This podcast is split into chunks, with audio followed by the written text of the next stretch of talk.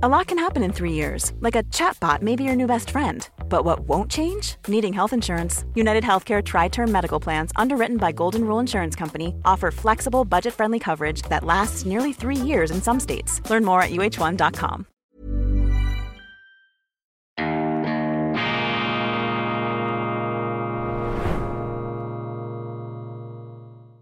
Grüezi miteinander, ganz herzlich willkommen und einen wunderschönen guten Morgen, meine sehr verehrten Damen und Herren, liebe Freunde. Ich begrüße Sie aus dem wunderschönen Rom, aus dem Epizentrum der europäischen Weltgeschichte zur schweizerischen Ausgabe von Weltwoche Daily, die andere Sicht. Unabhängig, kritisch, gut gelaunt am Dienstag, dem 9. Januar 2024. Liebend gern würde ich Ihnen jetzt einen prächtigen Panoramaausblick präsentieren auf die ewige Stadt mit dem Vatikan, mit dem Forum Romanum, mit dem Palatin, dem äh, Palasthügel der alten imperialen Hauptstadt. Doch es ist noch viel zu dunkel und das ist ja die Pointe, das ist sozusagen das Geheimnis von Weltwoche Daily, dass wir wirklich am Morgen aufstehen, um hier diese Aufzeichnungen zu machen. Und deshalb ist es mir im Moment, im Moment leider verwehrt, Ihnen das Flair dieser äh, unglaublich,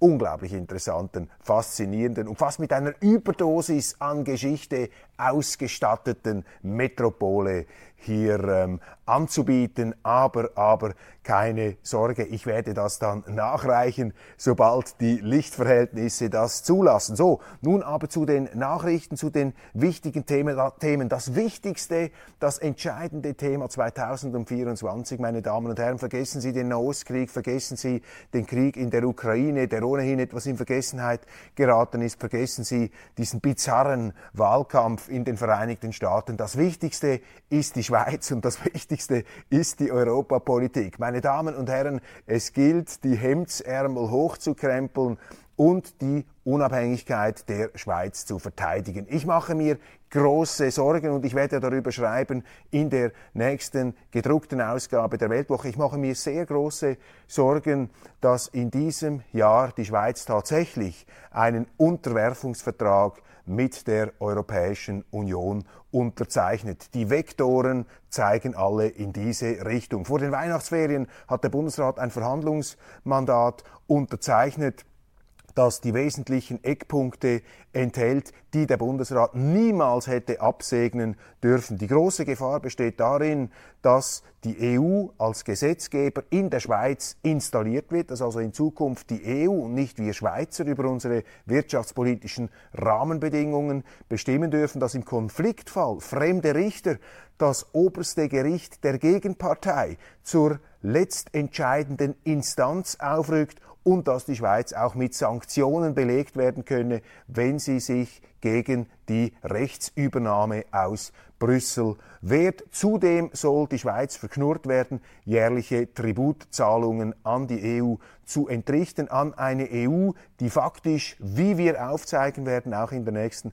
Ausgabe der Weltwoche oder in der übernächsten, ich halte Sie auf dem Laufenden, ähm, an eine EU, die faktisch pleite gegangen ist, die kein Geld mehr hat. Und deshalb braucht sie natürlich die Schweiz einerseits als Nettozahler, andererseits aber auch als Migrationsventil für Arbeitskräfte. Und es ist im Grunde ein Skandal, dass unsere Landesregierung überhaupt eingestiegen ist auf so eine Verhandlungsposition, dass man der EU nicht in aller Freundschaft, aber auch mit aller Verbindlichkeit mitgeteilt hat, Entschuldigung, wir Bundesräte, wir können doch nicht die Schweiz abschaffen, wir können doch nicht den Souverän entmachten, das liegt gar nicht in unserer Kompetenz, das ist uns verfassungsmäßig gar nicht gegeben, aber da hat sich unsere Landesregierung beflügelt und befeuert von irregeleiteten Medien, die diese EU-Anbindung immer wieder irrigerweise besingen als Fortführung eines bilateralen Wegs. Dabei ist ja das Gegenteil.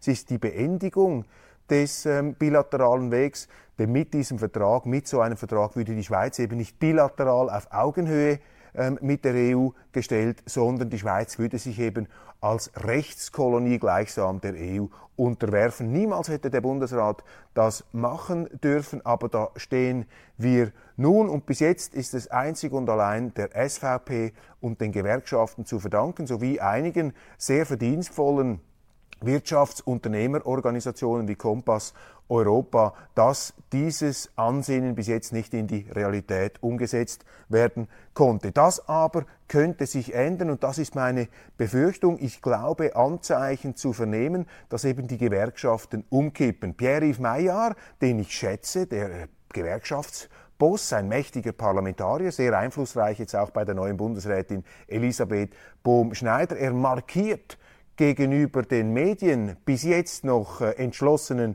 Widerstand gegenüber dieses Rahmenabkommens.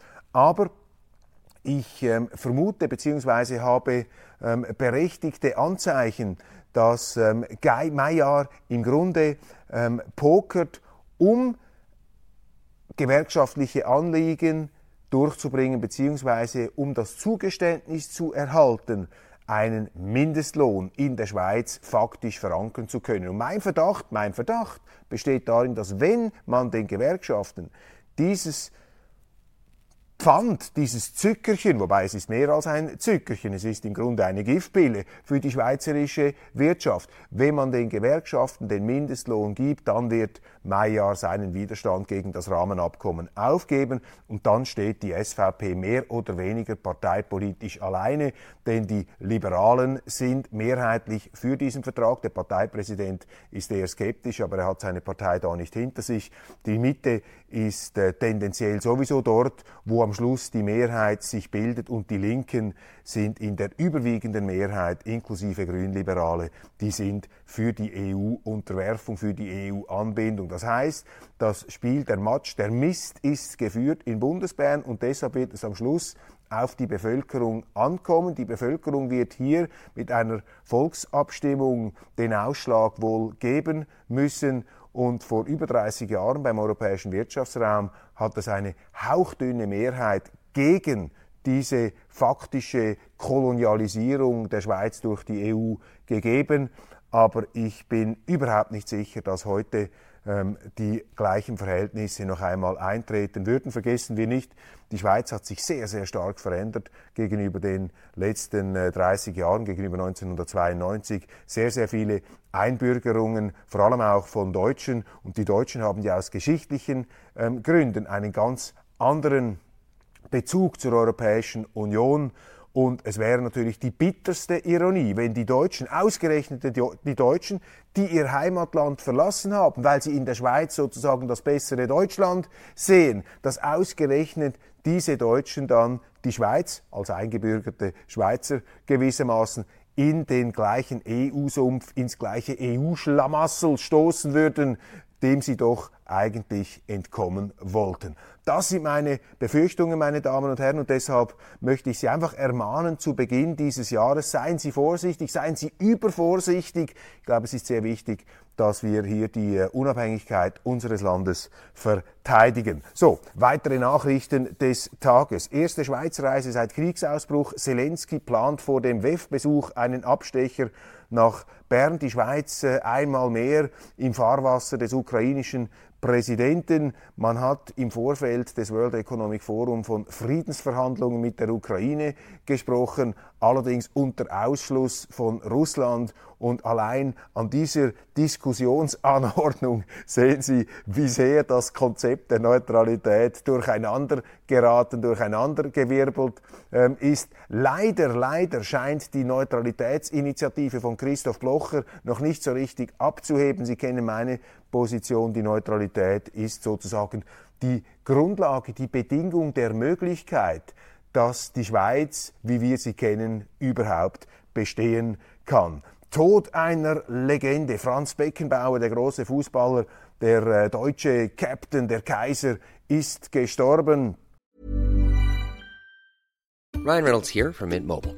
With the price of just about everything going up during inflation, we thought we'd bring our prices down. So to help us, we brought in a reverse auctioneer, which is apparently a thing. Mint Mobile unlimited premium wireless. Ready to get 30, 30, bit to get 30, bit to get 20, 20, 20, bit to get 20, 20, bit to get 15, 15, 15, 15 just 15 bucks a month. So, Give it a try at mintmobile.com slash switch. $45 upfront for three months plus taxes and fees. Promo rate for new customers for limited time. Unlimited more than 40 gigabytes per month. Slows. Full terms at mintmobile.com. There's never been a faster or easier way to start your weight loss journey than with PlushCare. PlushCare accepts most insurance plans and gives you online access to board-certified physicians who can prescribe FDA-approved weight loss medications like Wigovi and Zepbound for those who qualify. Take charge of your health and speak with a board-certified physician about a weight loss plan that's right for you. Get started today at plushcare.com slash weight loss. That's plushcare.com slash weight loss. plushcare.com slash weight loss. Und Deutschland ist voller Trauer. Interessant, in allen Nachrichtenportalen, die ich heute Morgen angeschaut habe, ist das die ähm, ganz große Nachricht. Franz Beckenbauer sozusagen ein Zeitzeuge aus einer Epoche, als Deutschland noch von Optimismus beseelt war. Ich kann mich erinnern, als Neunjähriger der damalige Final der Fußball-WM 1974 zwischen Deutschland und Holland. Damals Franz Beckenbauer bereits in einer Hauptrolle, dann ähm, viele, viele weitere Spiele und natürlich dann 1990 als Teamchef, Trainer durfte er sich ja nicht nennen, weil er nicht das äh, offizielle Diplom hatte, als Teamchef dann noch einmal Italia 90, der strahlende Sieg der deutschen Fußballnationalmannschaft. Lang, lang ist's her und aus dieser Zeit stammt ja auch der berühmte Sinnspruch des englischen Stürmers Gary Lineker. Fußball ist ein Spiel, an dem 22, auf dem, an dem auf jeder Seite elf Männer spielen und am Schluss gewinnen immer, es dauert 90 Minuten und am Schluss gewinnen immer die Deutschen. Und Franz Beckenbauer, so etwas wie der äh, der, der König, der Kaiser der Eleganz, der hochintelligente, brillante Spieler, dem alles zuzufliegen schien in seinem Leben. Am Schluss dann ein bisschen ein Gerumpel, da haben sich die Deutschen so in ihrer Götterdämmerungsallüre auf ihn gestürzt und man hat versucht, ihn da in Misskredit zu bringen im Zusammenhang mit der Vergabe der Fußball-WM 2006, die übrigens auch in Deutschland damals, ich habe sie sogar noch selber miterlebt, weil ich dort gearbeitet habe, diese Fußball WM, die auch wieder eine Erfolgsgeschichte wurde. Und vergessen wir nicht, in Deutschland damals 2006 ist so etwas wie der positive Patriotismus, der Fußballpatriotismus wieder erwacht. Auch das äh, wie ein fernes Wetterleuchten, ein melancholisches Wetterleuchten in einer etwas finsteren deutschen Gegenwart. Die Schweizer Zeitungen beschäftigen sich äh, damit, äh, den Aufstand jetzt auch wieder in Deutschland. Man reibt sich die Augen da, was die Bauern machen mit ihren Traktoren, dass sie offensichtlich derart entnervt sind, dass sie äh, den Ausnahmezustand gewissermaßen herauf beschwören und die Schweizer Zeitungen versuchen hier etwas einzuordnen, versuchen auch Unterschiede herauszuarbeiten zwischen den Deutschen und den Schweizer Bauern. Und was mir auffällt, vor allem in den deutschen Medien, aber auch ein bisschen in den Schweizer Medien, ist einfach diese routinierte, institutionalisierte Überheblichkeit gegenüber den Bauern, gegenüber den Landwirten. Ich bin kein Bauer, zwar ist meine, äh, sind meine Vorfahren auch irgendwann in der Landwirtschaft tätig gewesen, ich will mich hier nicht anbieten, aber äh, ich habe großes Verständnis und auch großen Respekt vor den Bauern den äh, letzten Umweltpraktikern, äh, mit denen wir es noch zu tun haben, die sind mir viel sympathischer als die Umwelttheoretiker der Politik. Gewerkschaftschef holt zum nächsten Schlag aus, Schweiz und EU. Ich habe es bereits angetönt in meiner Eröffnungsrede und noch immer stehen die Zeitungen im Banne von 50 Jahre Kassensturz, die Fernsehsendung gegründet vom unnachahmlichen Roger Schawinski. Ich finde diese Kassensturzfestspiele etwas skurril, denn ich hatte jetzt nie ein romantisches Verhältnis zu dieser Sendung. Ganz im Gegenteil, ich finde sie im Grunde hoch fragwürdig, denn das Konzept des Kassensturzes, das ist eine bekannte Schweizer Konsumentenschutz angeblich Sendung, aber das Konzept ist eigentlich Wirtschafts- und Gewerbefeindlichkeit. Und mir hat das nie eingeleuchtet. Ich finde, das ist überhaupt nicht der Auftrag des öffentlich-rechtlichen Fernsehens, hier mit Gebühren und heute sogar mit Zwangsgebühren Gebühren, Kreuzzüge gegen die Gewerbetreibenden, gegen die Wirtschaft zu entfesseln, gegen eine Wirtschaft, die ohnehin schon im freien Wettbewerb sich behaupten muss, ganz im Unterschied zur SRG, ganz im Unterschied zum schweizerischen Fernsehen und diese sehr stark links imprägnierte Kassensturzsendung, die jetzt vergöttert wird, die verherrlicht wird. Ähm, ich wünschte mir da ein paar kritischere, ähm, distanziertere Bemerkungen. Ich bin gespannt, ob meine Kollegen in der Weltwoche hier einen entsprechenden Impuls ähm, spielen können. Dieser Bauernprotest ist maßlos und gefährlich. Der Tagesanzeiger mit einem Kommentar, das ist eben diese routinierte Überheblichkeit, von der ich eben gesprochen habe. Dann ist in Deutschland gegründet worden die äh, und offiziell jetzt gleichsam in Kraft getreten, die Partei von Sarah Wagenknecht, die mit großer Aufmerksamkeit da verfolgt wird. Ich werde in der internationalen Ausgabe darauf zurückkommen. Jacqueline Badran, die Nationalrätin, omnipräsent auf allen Fernsehkanälen in der Schweiz und auch in der Schweizer Politik, unübersehbar, gleichsam eine sesselfüllende Persönlichkeit. Sie ist ja auch Kolumnistin des Tamedia-Konzerns und sie schreibt hier, und da musste ich gleich lachen, als ich das gesehen habe. Medienliebling Rösti. Frau Badran ärgert sich über den angeblichen Medienliebling Rösti. Vielleicht auch deshalb, weil sich äh, der Medienliebling Badran da temporär etwas aus dem Rampenlicht verdrängt, wähnt. Ja, die Eigeninteressen scheinen da durchaus etwas Regie zu führen.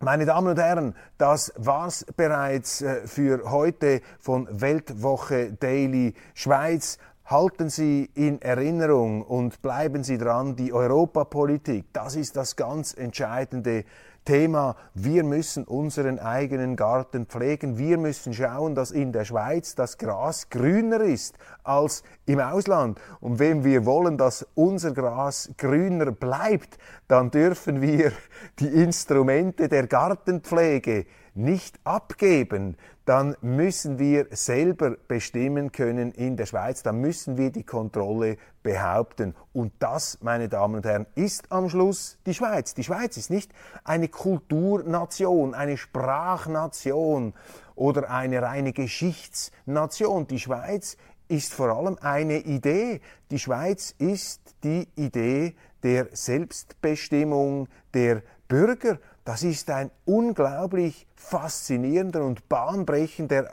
Akt, der damals im auslaufenden Mittelalter sozusagen seinen Anfang genommen hat. Und Generationen von Vorfahren, meine Damen und Herren, haben diese Unabhängigkeit verteidigt. Und es ist am Schluss immer auf den Schweizer zurückgefallen, die Dummheiten und Irrtümer und Fehler seiner Politiker zu korrigieren. Und ich bin der dezidierten Auffassung, dass jetzt die Stunde näher rückt, in der wir das wieder tun müssen. Und wenn Sie das Gefühl haben, dass sich da ein gewisser feierlicher Ton eingeschlichen hat in meine morgendlichen Bekundungen, dann liegen Sie absolut richtig. Aber ich bilde mir ein, das hat auch etwas mit Rom zu tun. Sobald man sich in Rom bewegt, wird das Ganze etwas äh, sanktimonialer, nein, etwas feierlicher verstolpern wir uns nicht bei den Fremdwörtern. wir müssen der Schweiz Sorge halten, meine Damen und Herren, die Unabhängigkeit verteidigen. Ich wünsche Ihnen einen wunderschönen Tag und freue mich, wenn Sie morgen dabei sind, aber vor allem auch heute in der internationalen Ausgabe unserer Sendung. Machen Sie es gut, ich freue mich auf gleich.